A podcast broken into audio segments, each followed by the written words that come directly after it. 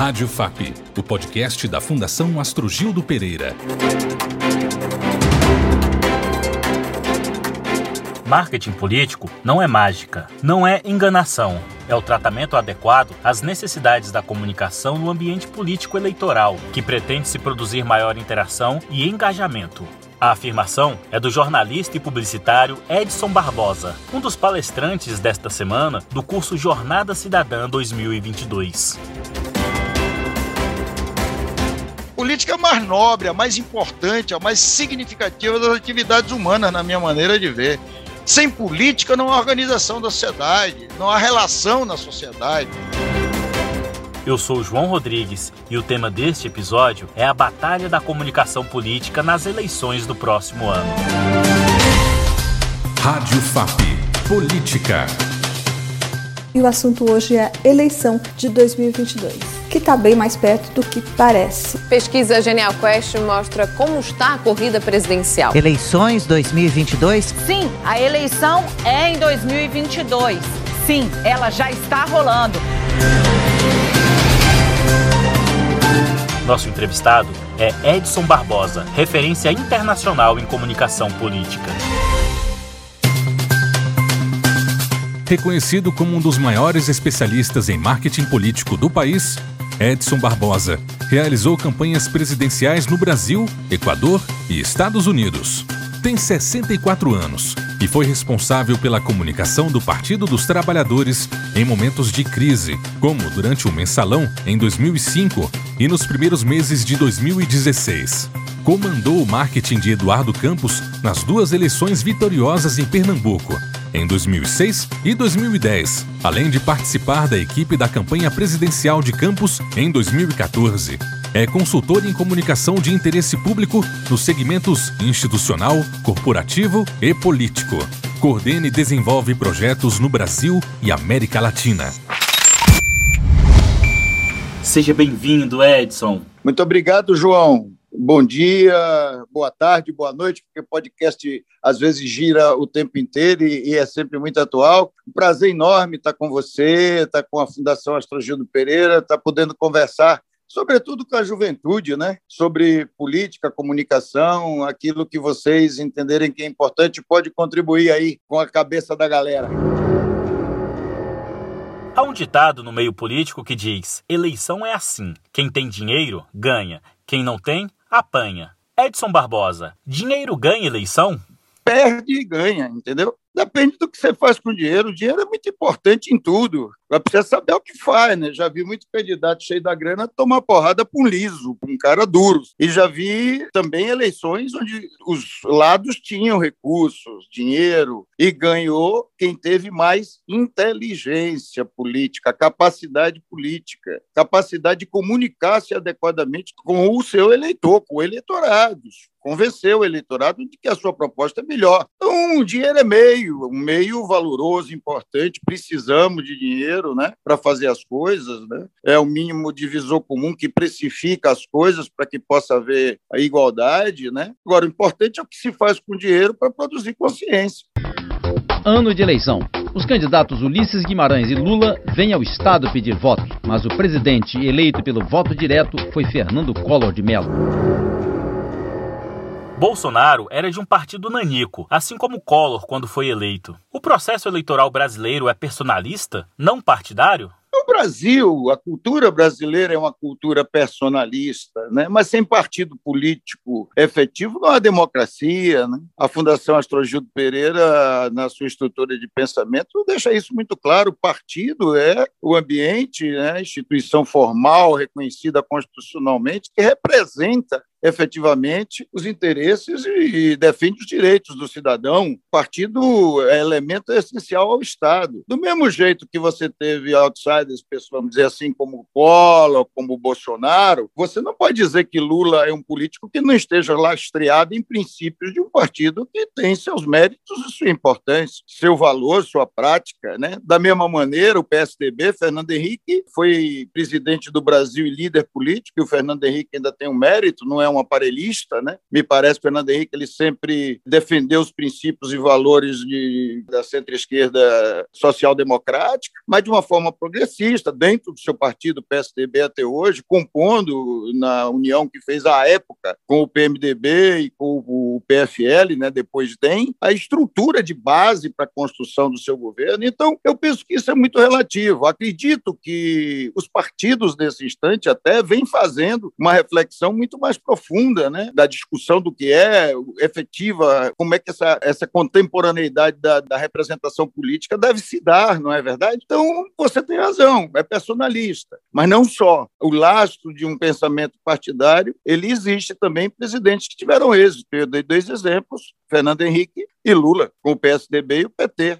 O ex-juiz e ex-ministro da Justiça Sérgio Moro anunciou hoje oficialmente sua entrada na política eleitoral ao se filiar ao partido Podemos, numa cerimônia em Brasília. A corrida presidencial entrou numa fase de pré-definições em que potenciais candidatos a presidente nas eleições de 2022 estão sendo lançados ao ritmo praticamente de um por semana. A chamada terceira via está congestionada? terceira via é, é, que nem chifre. O, o cabo diz, pô, você está com chifre na cabeça. É um negócio que botaram na sua cabeça. Não existe esse negócio de terceira via. Cara. O Brasil, às vezes, comunicação estigmatiza a coisa. Tem vias, tem muita gente e muitas estruturas de pensamento que devem botar suas ideias na mesa. É a hora disso. Cidadania está botando aí o Alessandro, o PSDB está fazendo uma prévia que eu considero um ato político civilizatório, importante, democrático, na minha maneira de ver. O PT, com toda a legitimidade, os partidos mais à esquerda trazem Lula para o debate. Bolsonaro é o presidente que vai para a reeleição. Esse é um debate que precisa ser feito e deverá ser feito, creio eu, amplamente, sem preconceito e sem ansiedade, até março, que é quando você você tem a agenda eleitoral, agenda do calendário eleitoral ali em abril, a desincompatibilização dos executivos que vão concorrer a outros cargos, me parece, né, que é 4 de abril. Então, eu acho que estamos num processo normal que vai ser intensificado. Mas eu não estou concordando muito com esses estigmas, não, de terceira via, de polarização. Eu acho que está tudo mexido. Acho que as pesquisas elas estão tontas, as pesquisas quantitativas, pelo menos, né? Tontas não no sentido de que estejam erradas ou certas, mas estão um, movimento muito intenso na percepção da sociedade com relação à política que não permite segurança, no sentido de dizer que o eleitor vai por aqui ou vai por ali, ou está decidido por A ou está decidido por B. Eu acho que está aí um mercado aberto, um espaço amplo e que deve ser debatido com todas as legendas, até porque você vai ter eleição de governadores, senadores, deputados federais, é importante fazer bancada na Câmara. Eleger deputados federais será tão ou mais importante, e senadores, do que a eleição propriamente para o presidente da República, que hoje, já há algum tempo, né, mas hoje, principalmente, é um refém enclausurado numa torre medieval pelos partidos que o cercam e que estão fazendo o jogo da política com ele. Uma pergunta para você: quantas fake news apareceram aí no seu celular ao longo dessa semana? Já faz muito tempo que as notícias falsas existem, mas nos últimos anos o volume e a rapidez com que elas circulam viraram um fenômeno assustador. E no meio de um processo eleitoral, isso tende a se intensificar.